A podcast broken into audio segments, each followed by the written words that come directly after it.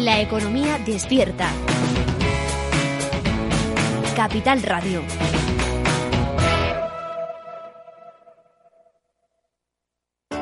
Capital Radio.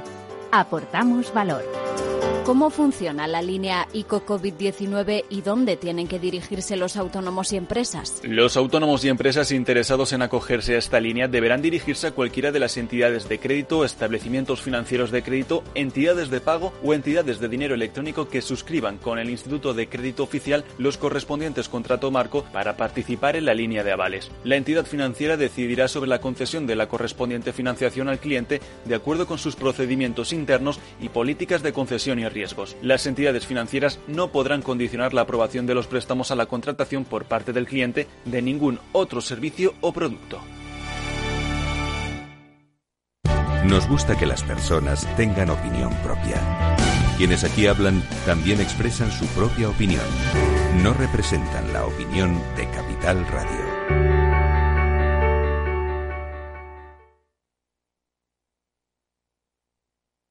Valor Salud la actualidad de la salud en primer plano.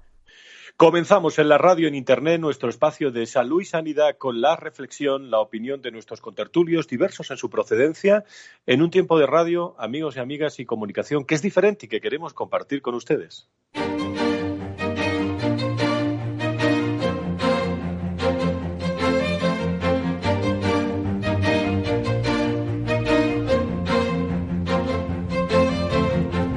Valor Salud es un espacio de actualidad de la salud con todos sus protagonistas, personas y empresas.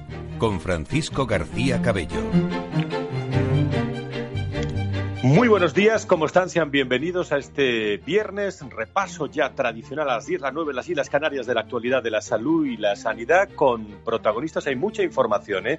eh no se pierdan ese repaso que vamos a hacer a lo largo y ancho, detenidamente, pausadamente, por regiones de los rebrotes para que se vaya usted bien informado, eh, sobre todo si está pensando en marcharse a algunos de esos eh, lugares. De momento hay luz verde en Europa al primer fármaco específico contra la COVID-19. La Agencia Europea del Medicamento ha recomendado que se autorice la comercialización del Remdesivir, un antiviral que evita que el virus se replique en el organismo para tratar a pacientes con COVID-19 que se encuentren en estado grave. En concreto, la indicación es para adultos y adolescentes a partir de 12 años con neumonía que requieran oxígeno suplementario. La recomendación la Agencia del Medicamento se basa principalmente, lo ha hecho mucho más rápido que en otras ocasiones, en los resultados preliminares del estudio más grande realizado hasta la fecha con este medicamento y publicado en revistas especializadas que habían concluido que con este fármaco los enfermos se recuperaban una media de cuatro días antes que el resto de pacientes. La homóloga de la EMA en Estados Unidos, la FDA, así se llama, ya había aprobado a principios de mayo por la vía de emergencia el uso de Remdesivir eh, para tratar la COVID-19. En Europa no se había probado todavía ningún fármaco específico para la COVID-19, ni probado ni aprobado, si bien los profesionales sanitarios empleaban también para tratar la dolencia infecciosa un arsenal, podríamos denominar, de medicamentos. Rendesivir, la esperanza solo se empleaba en el contexto de ensayos clínicos. Hablaremos de ello con expertos en nuestro programa.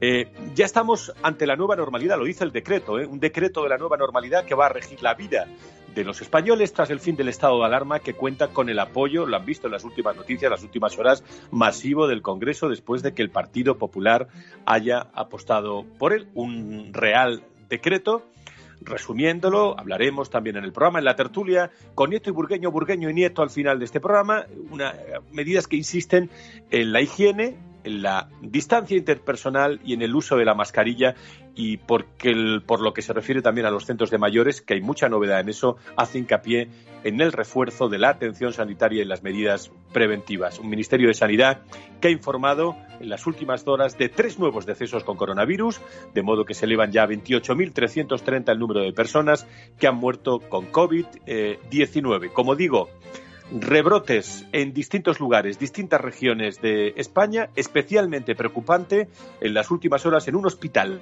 que están viviendo ahora momentos difíciles, Hospital de Cruz Roja en Málaga, que ha superado ya los 80 casos desde que el domingo se detectara el primero. Entre los afectados hay trabajadores también internos y voluntarios. Para Sanidad, por cierto, un brote es una agrupación de tres o más casos confirmados o probables con una infección activa en la que hay un vínculo epidemiológico. Bueno, ¿estamos en las circunstancias de marzo o abril? No, no estamos en ese, en ese momento. ¿Son situaciones graves? Tampoco estamos en situaciones graves, pero la prudencia nos anima a seguir la normativa de, de esa normalidad que acaba de aprobar el Congreso en el Real Decreto. Mucha precaución, mucha prudencia. Enseguida se lo vamos a contar con Félix Franco, con Laura Escudero, con Tatiana Márquez y con ustedes, que son fundamentales en la radio, esta radio que hacemos de salud y sanidad. Comenzamos.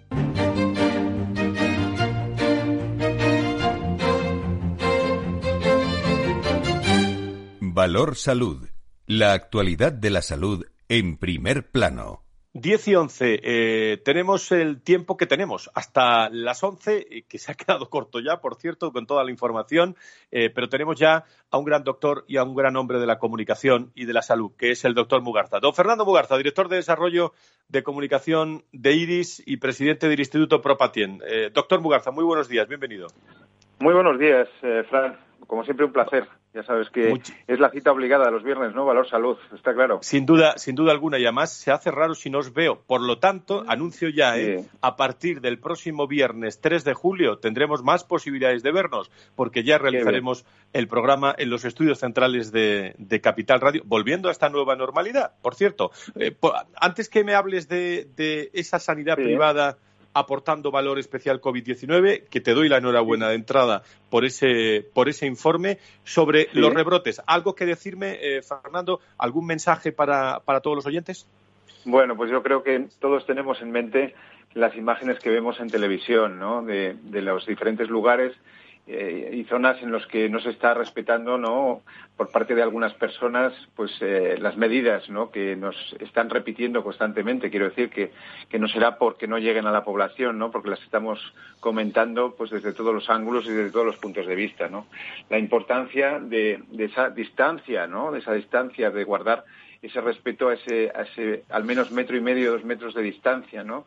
Eh, evitar las zonas esas eh, hiperconcurridas, ¿no? Y, si, y si se está en ellas, pues entonces utilizar la mascarilla, que es fundamental, y luego, por supuesto, también, eh, como decimos, mantener una higiene personal pues muy, muy extremada, ¿no? Sobre todo con el tema de las, de las manos. ¿Cuánto hemos hablado del tema de la importancia del lavado de manos, ¿no?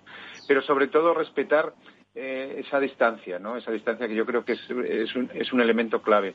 No pensemos que la batalla está ganada, lo comentamos en el programa anterior. La batalla está todavía eh, en nuestras calles, en nuestros hogares, en nuestras casas y, por lo tanto, tenemos que ser muy respetuosos con todo lo que nos están diciendo desde el punto de vista de medidas de prevención. Primero, para nosotros y para los demás, porque, desde luego, eh, toda imprudencia que podamos hacer en ese sentido afecta eh, indiscutiblemente a los demás. Y eso es un tema de responsabilidad individual y personal. Eh, sanidad privada aportando valor especial COVID-19. Eh, la Fundación IRIS ha destacado la necesidad de que, tras la pandemia provocada por este COVID-19, la enfermedad producida por el nuevo coronavirus, se sumen esfuerzos y estrategias bueno, para afrontar, Fernando, los, los futuros retos sanitarios que dónde, dónde están fundamentalmente. Bueno, pues eh, tiene razón. Hemos, eh, ayer lanzamos ¿no? este, este informe, este nuevo informe eh, Sanidad Privada aportando valor especial COVID-19, que la verdad es que marca un, yo creo que un antes y un después, ¿no? En el sentido de que la Fundación IDIS es un, entorno multidisciplinar, multisectorial, donde están representadas no solamente las organizaciones, instituciones y empresas eh, desde el punto de vista asistencial o desde el punto de vista asegurador, ¿no? sino que están también pues todo lo que es eh, la industria farmacéutica, ¿no? a través de sus patronales, pues, bueno, sí, de sus patronales y, de los, los, propios laboratorios farmacéuticos, y también la de tecnología sanitaria, ¿no? con todas las organizaciones, patronal también en este caso, y empresas del del sector, ¿no? Están representadas también en las instituciones, quiero decir, los colegios profesionales, los consejos, los pacientes. Eh, en ese sentido, pues eh, yo creo que es una organización, pues eso, con, eh, que aglutina de alguna forma, pues a, todo lo que es el sector sanitario, ¿no? Y por lo tanto, pues puede permitirse lo que ha hecho en esta ocasión, que es aglutinar en un solo informe todo el compromiso social, todo el compromiso asistencial que ha desarrollado precisamente en esta época de, pandemia y de crisis sanitaria. Bueno, de crisis sanitaria y de crisis económica, social también, porque todo va emparejado, ¿no? En el... a, partir, a partir de ahí, Fran, Sí, no, te, comentaba que a partir de ahí, pues eh, efectivamente en este informe, pues eh, hemos, hemos eh, congregado ¿no? todas las iniciativas que se han puesto en marcha, simplemente por dar algún dato, ¿no? porque tampoco es cuestión de aburrir a la audiencia con, con cifras y cifras, ¿no? Pero pues lo manifestado el Traspe, ¿no? que es la patronal del sector asistencial privado, ¿no? con esa asistencia a más del 16% ¿no? de los pacientes diagnosticados o con sospecha de COVID-19. Eso significa que en 124 hospitales privados eh, que han sido objeto de, atención por parte del estudio, pues se han atendido a cerca de o más de 20 personas, ¿no? Y también esa cifra del 14% de las personas que han estado ingresadas en unidades de cuidados intensivos, ¿no? Que son aproximadamente pues cerca de los, las 1.600 personas ¿no? que han estado en una situación en una situación grave ¿no? esto desde el punto de vista asistencial pero desde el punto de vista asegurador pues yo por destacar algo no destacaría esa, la creación de esa póliza no de esa póliza que se ha creado de, dotada con 38 millones de euros y que va destinada fundamentalmente a aquellos profesionales sanitarios pues que han tenido alguna consecuencia en su contacto con el COVID-19, ¿no? Y además desde el punto de vista de que eh, profesionales están trabajando tanto en lo que es la sanidad pública como en lo que es la sanidad privada, ¿no? Por destacar también un par de cifras más, en la parte de FENIN, pues eh, ese corredor aéreo que han puesto en marcha o que pusieron en marcha y que ha significado el traer a España pues más de 700 toneladas de material sanitario. Recordemos la importancia de los EPIs, ¿no? de, las mascarillas, de los respiradores, de, tanto material como eh, se ha consumido y se sigue consumiendo sanitario en los centros hospitalarios para protección de profesionales y también para los propios pacientes. Y por último, eh, pues también en, la, en, la, línea de la industria farmacéutica, ¿no? Con, esa, con ese incremento de producción de esas 82 plantas en España, ¿no? Pues para que no hubiese desabastecimiento y para que todo funcionase perfectamente. Y el desarrollo de los ensayos clínicos, que todos estamos esperando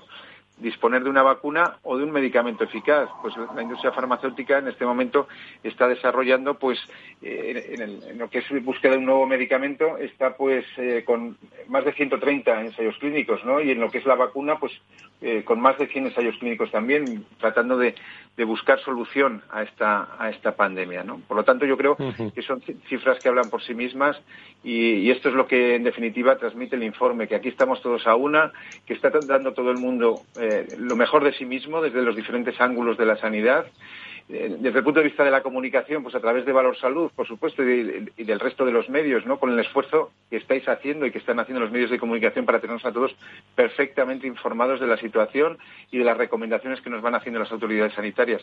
En fin, yo creo que eh, una de las grandes lecciones es que el sector sanitario ha borrado las barreras esas que que antes algunos estaban empeñados en, plantear, ¿no? de lo público lo privado, sino que tanto la titularidad de un lado como la titularidad del otro, pues ha trabajado y sigue trabajando pues con denuedo, con mucho tesón y poniendo el máximo posible y con la especial atención y aplauso hacia los profesionales sanitarios que están haciendo una labor impresionante.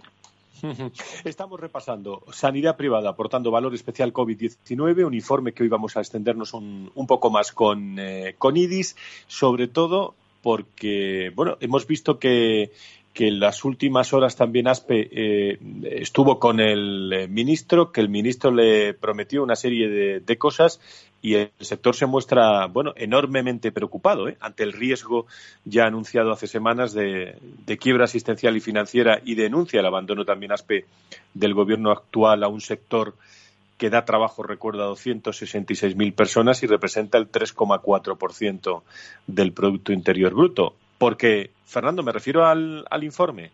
Eh, dentro de, ese informe, eh, lo que sí quiero destacar es que, y corrígeme, el 61% de las inversiones que se hicieron, lo digo por el gasto, ¿eh? sobre todo y del servicio público que se hicieron durante la crisis, fueron para la adquisición ¿eh?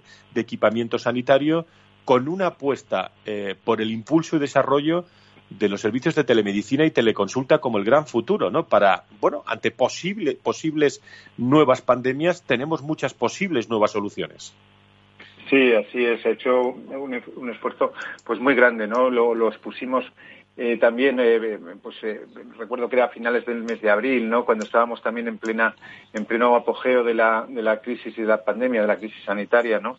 Estábamos diciendo pues todo lo que el esfuerzo que ha tenido que hacer la sanidad privada o de titularidad privada en este sentido no recordemos que en aquel momento ya se dijo que había que bueno que hubo que reprogramar toda la actividad asistencial en los centros con todo lo que eso significaba no con la disminución precisamente de las intervenciones quirúrgicas programadas de las pruebas diagnósticas programadas, eh, de la actividad asistencial, digamos, normal, porque lógicamente eh, tenemos COVID-19, pero el resto de enfermedades continúan, continúan en, eh, nosotros, ¿no? Y necesitan esa atención, ¿no? Bueno, pues hubo que, que reprogramar absolutamente todo y eso significó, pues, una disminución de actividad en el resto de patologías y de procesos, pues, muy importante, ¿no? Muy relevante.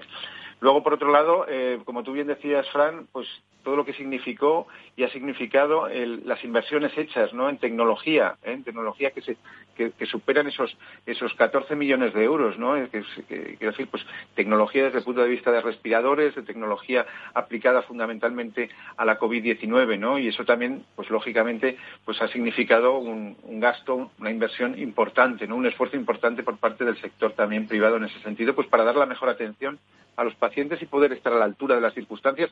Recordemos que hubo un momento en que el sistema estaba en una situación eh, compleja, ¿no? Desde el punto de vista de posibilidad de desbordamiento, ¿no? Que era uno de los principales problemas que tenía el sistema.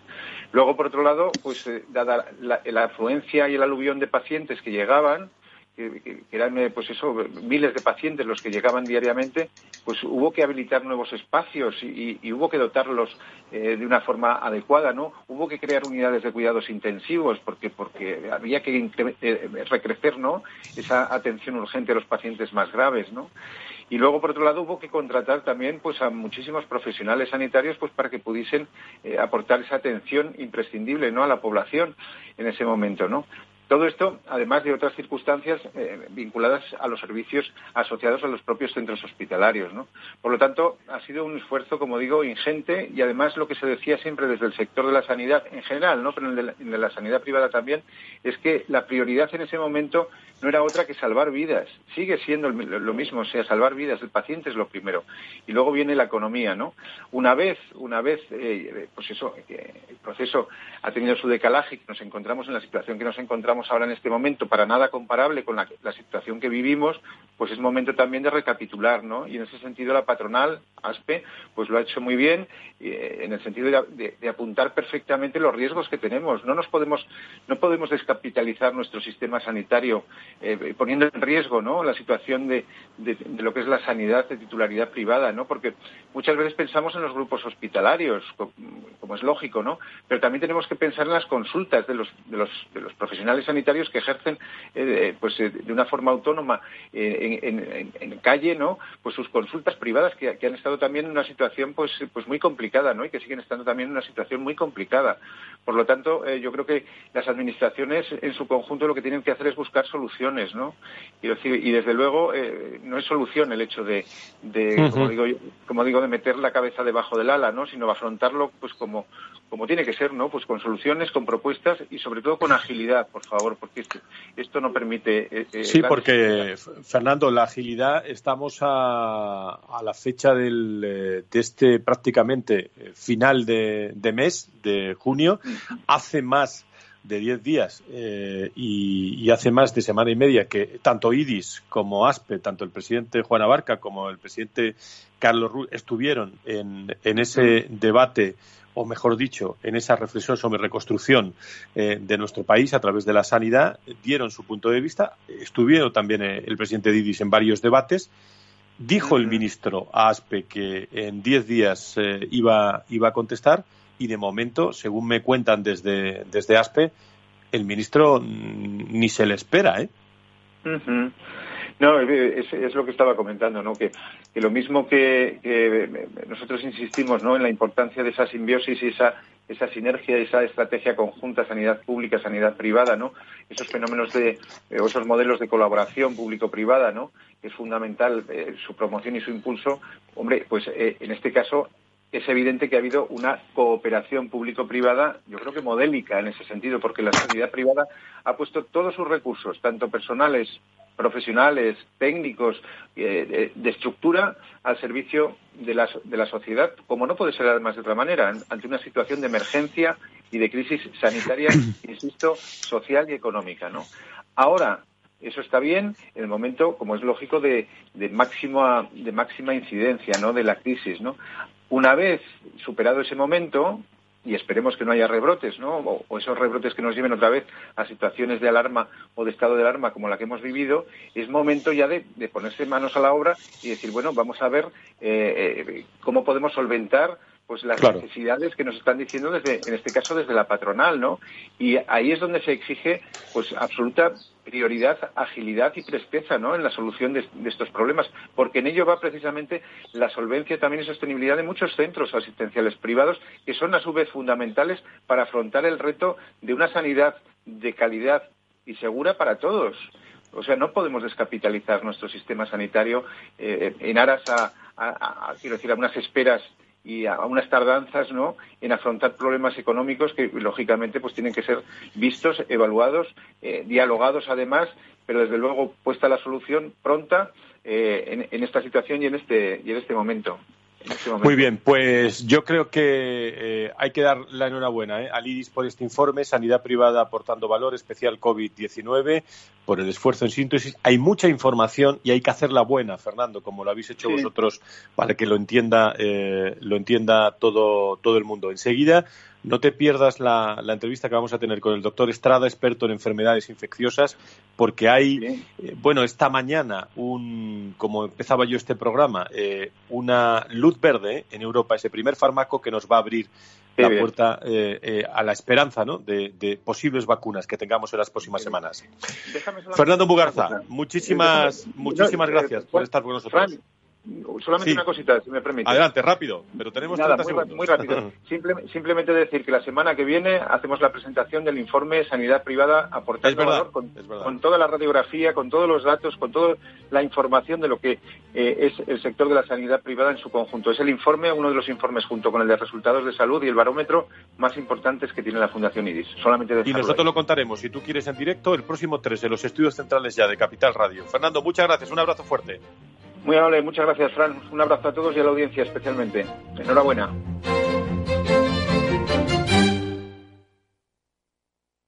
Si tus prospectos comerciales te resultan perfectos desconocidos, ahora puedes conseguir toda la información necesaria para que tus decisiones no impliquen riesgos para tu empresa. Informe es la empresa líder en información comercial, financiera, sectorial y de marketing, con acceso online a más de 350 millones de empresas en todo el mundo. Infórmate en el 902 176 076. Informa.es. Business by Data.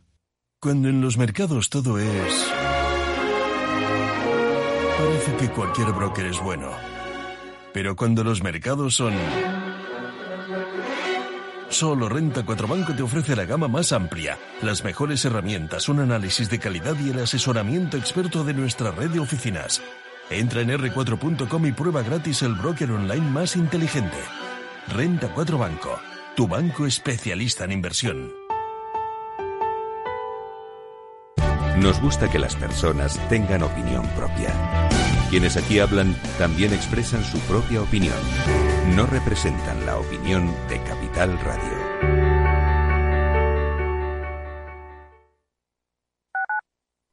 Tu radio en Madrid 105.7, Capital Radio. Memorízalo en tu coche. Todos los viernes a la una de la tarde, en Capital Radio, Humanos en la Oficina, el programa que muestra el corazón de los recursos humanos basado en el formato mundial que ha llenado cines y teatros. ¿Sabes cuál es el mejor dial para escuchar Capital Radio? Tu móvil. Ya tienes disponibles las versiones de iOS y Android de Capital Radio. Y si quieres escucharlas en tu coche, lo tienes muy fácil. Empareja el Bluetooth de tu coche con tu móvil o tableta, entra en la app de Capital Radio y ya lo tienes. Escucha Capital Radio en digital. Y si te preguntan qué escuchas, no lo dudes. Capital Radio.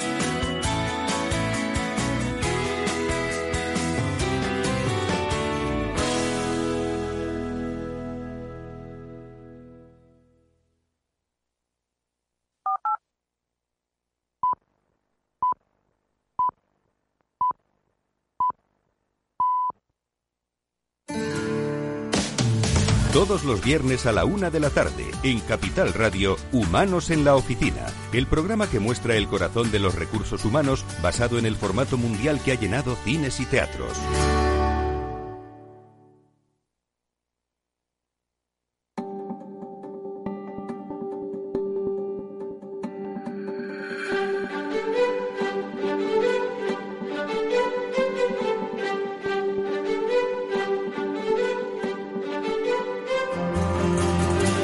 Salud es un espacio de actualidad de la salud con todos sus protagonistas, personas y empresas. Con Francisco García Cabello. Estamos en directo todos los viernes aquí en Capital Radio con la salud y la sanidad. Una salud y una sanidad que cada vez está más relacionada ¿eh? con el mundo de los recursos humanos. Por eso en el primer programa en la radio en España de recursos humanos, eh, que tenemos el placer de estar todos los lunes con todos ustedes en el foro de recursos humanos, cada vez más relacionamos sanidad y salud, salud y sanidad.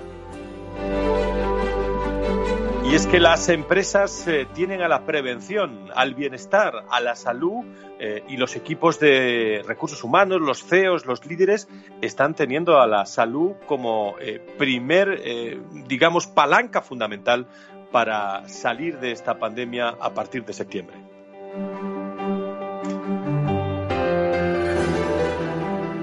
Les hablaba de esa luz verde que tenemos en Europa por el primer fármaco específico contra el COVID-19. La Agencia Europea de ese medicamento ha recomendado que se autorice la comercialización del Remdesivir, un antiviral que, que evita que el virus se replique en el, en el organismo. Hay muchas cosas que hablar con muchos expertos. Vamos a contactar a esta hora de la mañana con el doctor Estrada, que es experto en enfermedades infecciosas del Hospital Clínico en, en Madrid. Doctor Estrada, muy buenos días, bienvenido. Hola, buenos días. Muchas gracias por invitarme. Muchísimas gracias. Bueno, en primer lugar, ¿qué, nos puede decir sobre todo de, mensaje de esperanza ¿no? ante, ante las vacunas que, que vienen y esa luz verde que ha dado Europa a este primer fármaco, eh, el Rende, Rendesivir?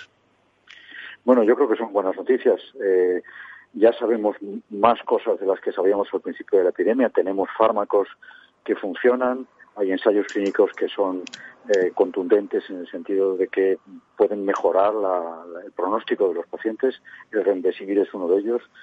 También los esteroides, la dexametasona ha mostrado eficacia, con lo cual sabemos muchas más cosas y sabemos tratar mejor la enfermedad. Y parece que la vacuna va avanzando, con lo cual yo sinceramente creo que eh, bueno, pues las cosas no son igual que hace cuatro meses, ¿no? Entonces esto es, eh, optimista.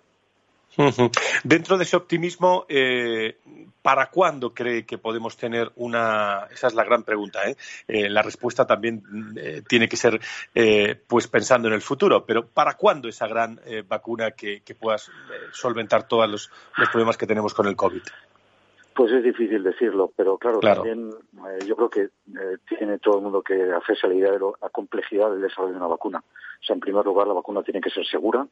obviamente, a la persona que, no ha tenido contacto con el virus se la, se la debe eh, administrar un, fragmento del virus para que desarrolle inmunidad frente a él, con lo cual tenemos que tener la certeza de que cuando administramos una vacuna a una persona sana, para prevenir la enfermedad no le estamos provocando ningún, ningún problema médico. Entonces, la seguridad de las vacunas es un tema eh, capital. ¿no? Entonces, yo, eso es algo muy complejo, hay que probar en voluntarios, hay que estar seguros de que, de que es, un, es un fármaco que es eh, bien tolerado, que produce inmunidad suficiente. O sea, esto es algo muy complicado. O sea, yo creo que todas las empresas estas que han dicho, no, esto para septiembre, yo sinceramente creo que, siendo realistas, a mí me parece que no tendremos vacuna hasta, hasta el año hasta el año que viene, ¿no? Y, luego, por otra parte, hay que pensar que, claro, decir, esto no es una vacuna que solamente vamos a tener los países ricos, o sea, habrá que producir billones de dosis de vacuna, ¿no? Y probarlo a nivel mundial. O sea, esto es algo que es una empresa eh, de, una, de una complejidad eh, planetaria. Entonces, yo creo que ahí tenemos que poner los pies en el suelo. Eh, eh, doctor Estrada, enseguida que acabemos con su entrevista vamos a hacer un, lo están preparando desde primera hora de la mañana nuestras compañeras Tatiana Márquez y Laura Escudero, vamos a hacer un repaso por, por toda España para, para ver dónde, dónde está el problema de los rebrotes en estos momentos, que lógicamente ocupa y preocupa, no con la importancia de marzo, que no sabíamos nada de, de este COVID-19, pero preocupa también a muchos españoles precisamente que, se marchan de, vacaciones en, unas semanas. Pero, ¿cómo podemos protegernos a nosotros mismos de este COVID-19 y a los demás si no sabemos quién está, quién está infectado, doctor Estrada? Bueno, la verdad es que lo único que podemos hacer es mantener las recomendaciones que han implantado las autoridades sanitarias, que son básicamente la distancia social, separarse en eh, lo posible uno o dos metros de, las personas desconocidas, evitar las aglomeraciones.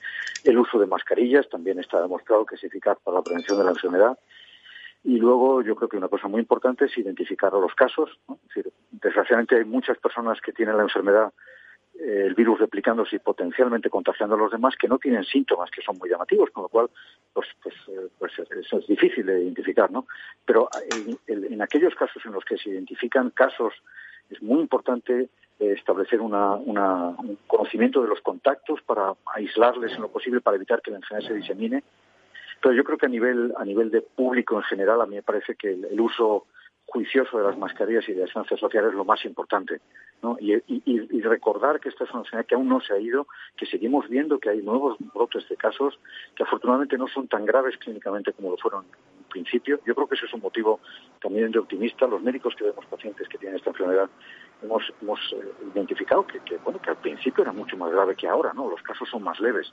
Y eso, de alguna forma, también nos hace pensar que si hay un rebrote, pues puede ser que no sea tan grave clínicamente como lo fue eh, hace, hace unos meses, ¿no? Un rebrote que, como usted ha calificado, no sea tan grave y que sea más eh, dominable por parte de la sanidad y la salud. ¿Estamos mucho mejor preparados que hace cuatro meses, doctor?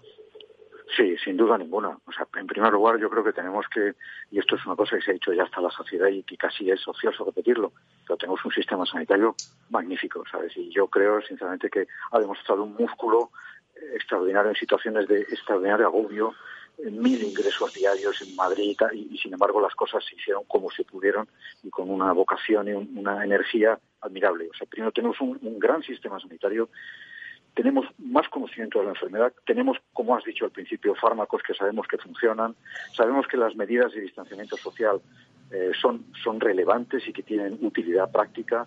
Eh, el conocimiento de los contactos y la generalización de las pruebas diagnósticas también es algo que nos va a ayudar y finalmente la enfermedad parece que es más leve, con lo cual yo creo que no, no podemos cantar victoria, tenemos que seguir con, mucha precaución, porque obviamente esto eh, se ha, han muerto miles de personas con esta enfermedad, y esto es algo que no podemos olvidar, pero yo creo que sinceramente las cosas no son como hace meses.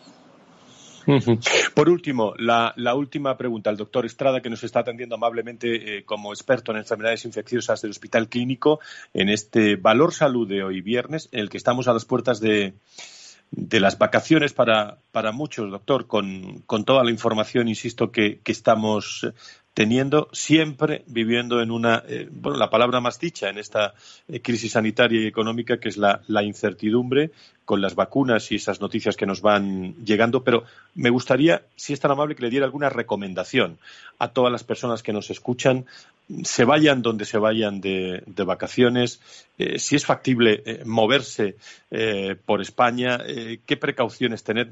díganos algo, doctor. Bueno, yo creo que eh, eh, yo entiendo que esto es un problema tremendo desde el punto de vista logístico, lo que significa las vacaciones. Es decir, uno tiene eh, el merecido descanso y resulta que surge esto y esto es un problema que efectivamente pues, a veces es difícil de llevar. primero, recordar que la enfermedad existe.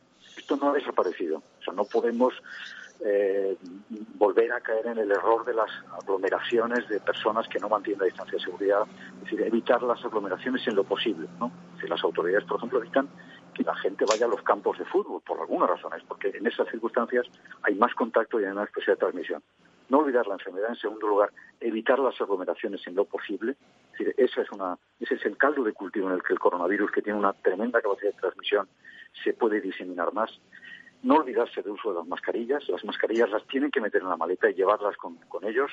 Es decir, en circunstancias en las que en las que tienen que dar en un centro comercial, etcétera, tienen que llevar la mascarilla puesta y finalmente la distancia social. O sea, que si eh, eh, uno tiene que estar en un sitio en el que hay acumulación de personas, siempre eh, mantener la distancia de seguridad mientras exista replicación activa del virus y siga habiendo transmisión del virus en la comunidad. Y yo creo que eso es lo más importante. Muy bien, eh, pues doctor, doctor Estrada, eh, experto en enfermedades infecciosas del Hospital Clínico, estamos muy pendientes también de, todas esas eh, luces verdes que nos llegan desde la Organización Mundial de la Salud con, todas esas vacunas, la que nos consta que, todos los equipos de investigación, donde ha participado España, por cierto, también está participando mucho, pues nos lleguen noticias buenas en las próximas semanas. Muchísimas gracias y un abrazo muy fuerte a todos los, los hombres y mujeres de salud y sanidad del Hospital Clínico. Muchas gracias, muchas gracias a ustedes. Un saludo.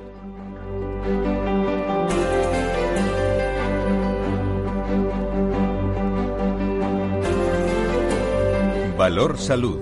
La actualidad de la salud en primer plano. Capital Radio.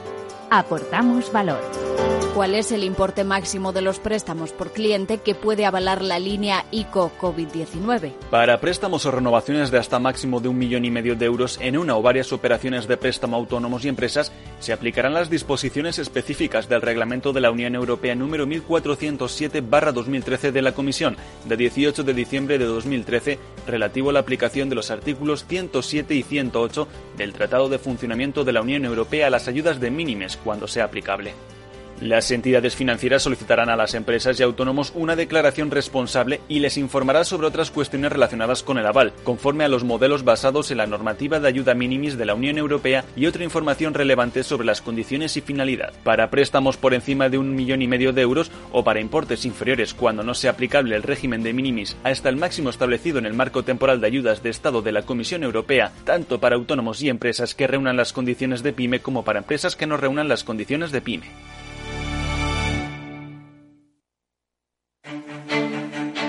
Valor Salud es un espacio de actualidad de la salud con todos sus protagonistas, personas y empresas.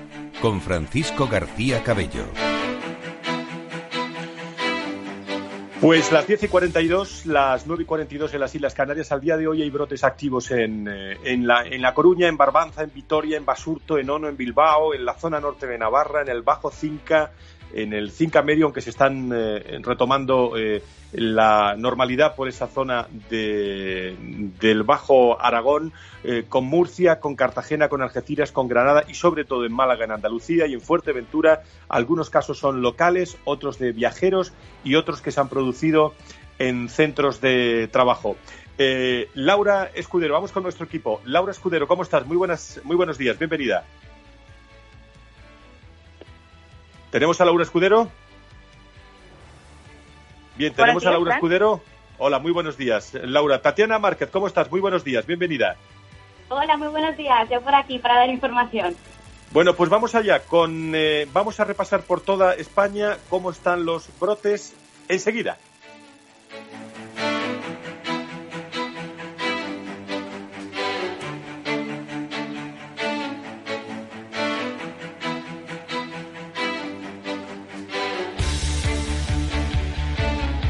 Pues vamos a repasar comunidades y rebrotes eh, con Laura Escudero, con Tatiana Márquez. Vamos a comenzar, Tatiana, por Galicia. Así es, en Lugo, en el municipio de Xove, perteneciente a la comarca de Amariña, se han detectado ocho casos positivos. Todos ellos son del círculo familiar de la persona registrada como primer caso y además se ha registrado otro en A Coruña por un hombre que viajó a principios de junio, antes de que se hubiese levantado el estado de alarma, desde Brasil. En total, nueve contagiados. Vámonos también, Laura, a Castilla y León. Pues ahí hay otro rebrote en dos residencias privadas en el Hospital Río Ortega que ha dejado 19 contagiados en estos tres focos. Extremadura eh, también han detectado un brote en Cáceres, ¿no, Tatiana?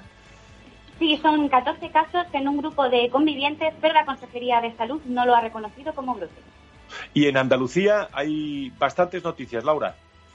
Así es, Huelva suma 17 casos en total en Lepe y en la costa de la provincia y no se conoce el origen. Cádiz también ha registrado dos rebrotes con 22 infectados en dos pensiones de la localidad. En Granada hay 11 infectados, casos aislados de una misma familia y que no implican riesgos, según ha dicho la consejería.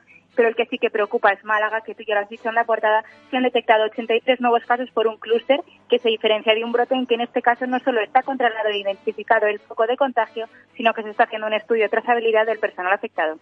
Nos vamos a Murcia. En el litoral tenemos 19 contagiados por tres personas que llegaron a la región el 3 de junio tras aterrizar en barajas procedentes de Bolivia. En Valencia se han detectado siete casos al hacerse las pruebas en una fábrica de carne. Y uno de los lugares donde más ha pegado eh, desde el mes de marzo esta pandemia en Cataluña, Laura. Así es, han contabilizado rebrotes en Gerona y en Lérida. En Gerona son 31 nuevos casos, 20 de los cuales son trabajadores de la misma empresa y Lérida suma 24 en una granja escuela, 7 en una granja y 18 en una residencia de ancianos. Y el otro gran rebrote es eh, del país, es Aragón. ¿Qué nos cuentas desde Aragón, Tatiana? Pues en Aragón eh, varias comarcas han vuelto de nuevo a la fase 2. De los 53 casos notificados este jueves, 35 se concentran en las comarcas ostenses afectadas por este rebrote, las de La Litera, Bajo Cinca y Cinco Medio. Los otros 18 casos se han detectado fuera de esas zonas, repartidos por diversos puntos de Aragón que no han sido desvelados por las autoridades autonómicas. ¿Y algún dato más, eh, Laura, respecto a Bilbao y a Navarra para, para acabar ya esta ronda eh, de brotes en España? Así es, Bilbao, que fue la primera comunidad en tener rebrotes ya hace más de un mes, ha registrado un nuevo fallecido y 16 positivos más hechos por pruebas PCR las últimas 24 horas. La mayoría de los nuevos casos se han registrado en Guipúzcoa, donde tienen nueve, y dos de los nuevos contagios corresponden a personas con residencia habitual fuera de Bilbao estos son los nuevos casos después de los 45 registrados hace más de un mes, como ya decían, dos hospitales en Basurto y Chagorrichu. Muchas gracias, Laura Escudero. Tatiana Márquez son los brotes que eh, de momento eh, a esta hora de la mañana podemos conocer. Eh, mucha prudencia, limpieza, no han, escuchado lo que decía el, el, doctor. Enseguida abrimos nuestra recta final con tertulia, con protagonistas del mundo de la salud y la sanidad.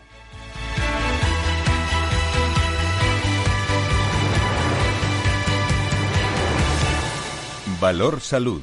La actualidad de la salud en primer plano. Hablar de mentoring es... Juanjo Valle Inclán Bustamante, mentor y responsable de personas y valores en Mediapost. Mentoring es una relación entre personas, con todo lo que ello implica. Supone compartir, ayudar, confiar, respetar, estimular. En el mentoring hay experiencia y aprendizaje y se basa en el compromiso, en la coherencia. Un programa de radio realizado en colaboración con la Red de Mentoring de España. Todos los lunes a las 10 de la mañana en Capital, La Bolsa y la Vida, con Luis Vicente Muñoz y Julio Rodríguez. Puedes escuchar las mejores experiencias de mentoring en podcast. Decenas de personas las comparten contigo en la web de Capital Radio. Valor Salud. La actualidad de la salud en primer plano.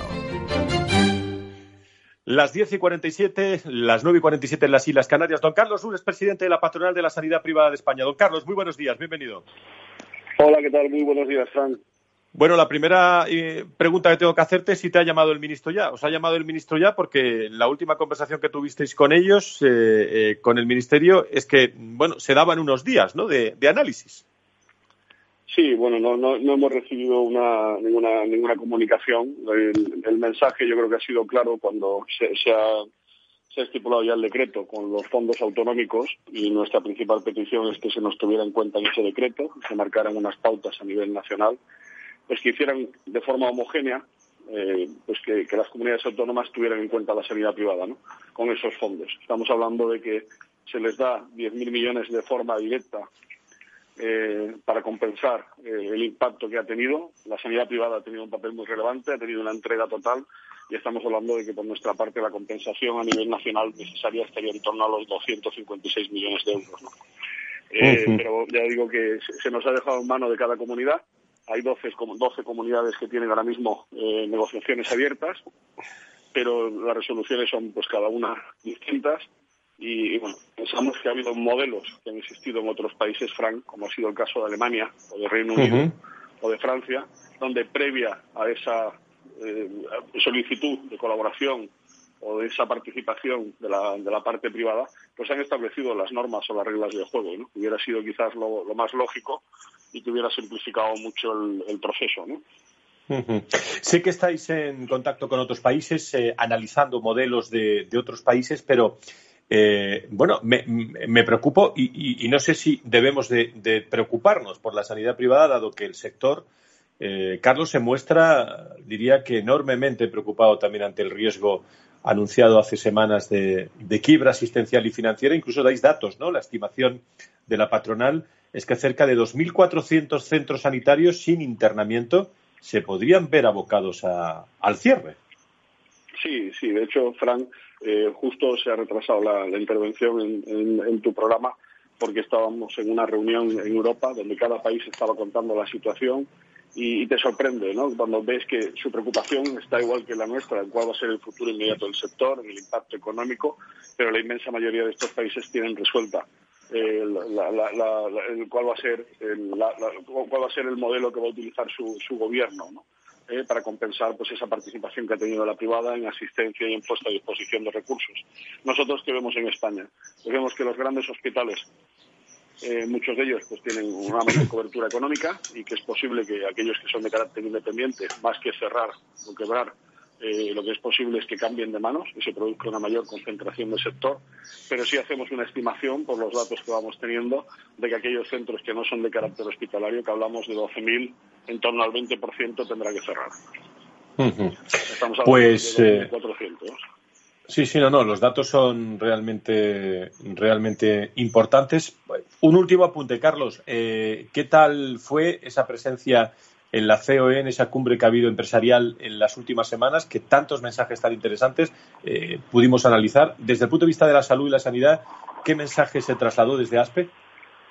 Pues, lo primero es agradecimiento. Agradecimiento a la COE, agradecimiento a Antonio, a su presidente, porque ha estado en permanente contacto, porque en todo aquello que hemos necesitado hemos tenido su y colaboración, porque le ha dado relevancia al papel de la sanidad privada en su conjunto, no solo a la parte de provisión hospitalaria, tecnología, farmacia, industria farmacéutica. Creo que, la sanidad va ganando ese peso internamente en COE que yo creo que se merece por el porcentaje que supone, por la alta cualificación de, sus profesionales, porque somos un sector intensivo en mano de obra y ha sido una oportunidad, pues igual que hemos tenido en el Congreso, o hemos tenido con el ministro, o hemos tenido incluso con, con, el rey, pues de exponer la situación, de decir qué aporta la sanidad privada y cuál ha sido nuestro papel en la crisis. Y mientras más veces consigamos hacerlo, mientras más veces consigamos que llegue a la población eh, el papel que ha tenido la privada y cómo ha sido con total y absoluta disponibilidad, pues mejor, ¿no? Y COE ha sido otra gran oportunidad al final hemos tenido la suerte de que en un grupo de 130 CEOs de grandes empresas y de grandes corporaciones la sanidad privada también haya tenido presencia.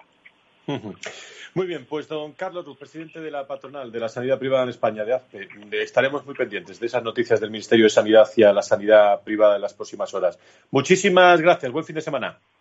Igualmente, Fran, muchísimas gracias y buen fin de semana.